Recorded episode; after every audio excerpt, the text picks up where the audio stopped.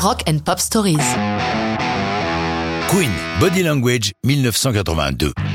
Cette chanson fait partie de l'album de la discorde. Freddie Mercury a un nouvel assistant, Paul Prenter, qui a, selon les autres membres du groupe, une influence néfaste sur lui. On peut comprendre les trois autres Queens car Prenter presse Mercury de prendre ses distances avec le groupe et lui suggère lourdement de changer leur orientation musicale. Comme l'a dit Roger Taylor, le batteur, dans le documentaire Days of Our Lives, il voulait que notre musique sonne comme si nous sortions d'un club gay, mais je n'y ai jamais été. Dans ce doc réalisé en 2011 par Matt O'Casey, il est aussi question de l'ambiance de débauche qui règne dans le studio Musicland de Munich où ils enregistrent. Le producteur Reinhold Mack et leur roadie Peter Hinsey laissent entendre que la drogue, l'alcool et les filles envahissent le studio. Brian May, le guitariste, allant jusqu'à dire Nous étions tous déphasés à Munich, Freddy plus que les autres. C'est cette ambiance trouble et malsaine qui se retrouve de Body Language. Le problème, c'est que la discorde atteint également leurs fans. Ils sortent d'un échec l'album de la bande originale du film Flash Gordon, mais aussi un succès, celui de leur Greatest Hits paru en 81. Cela pourrait leur indiquer la route à suivre.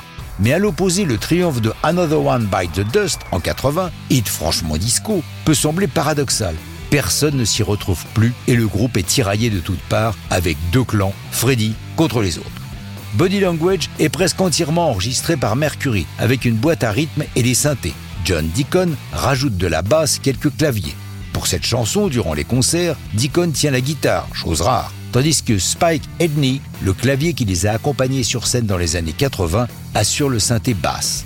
Brian May participe le moins possible à cette chanson qu'il désapprouve manifestement, offrant juste quelques riffs de sa guitare dans le chant final.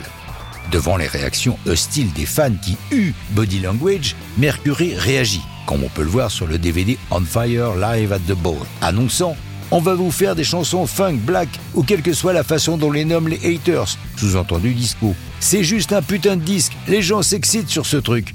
Publié le 19 avril 82, Body Language est quand même un succès commercial, principalement aux États-Unis. D'ailleurs, durant la tournée qui suit, la chanson est jouée régulièrement en Amérique, plus rarement en Europe et au Japon, mais ça, c'est une autre histoire de rock'n'roll.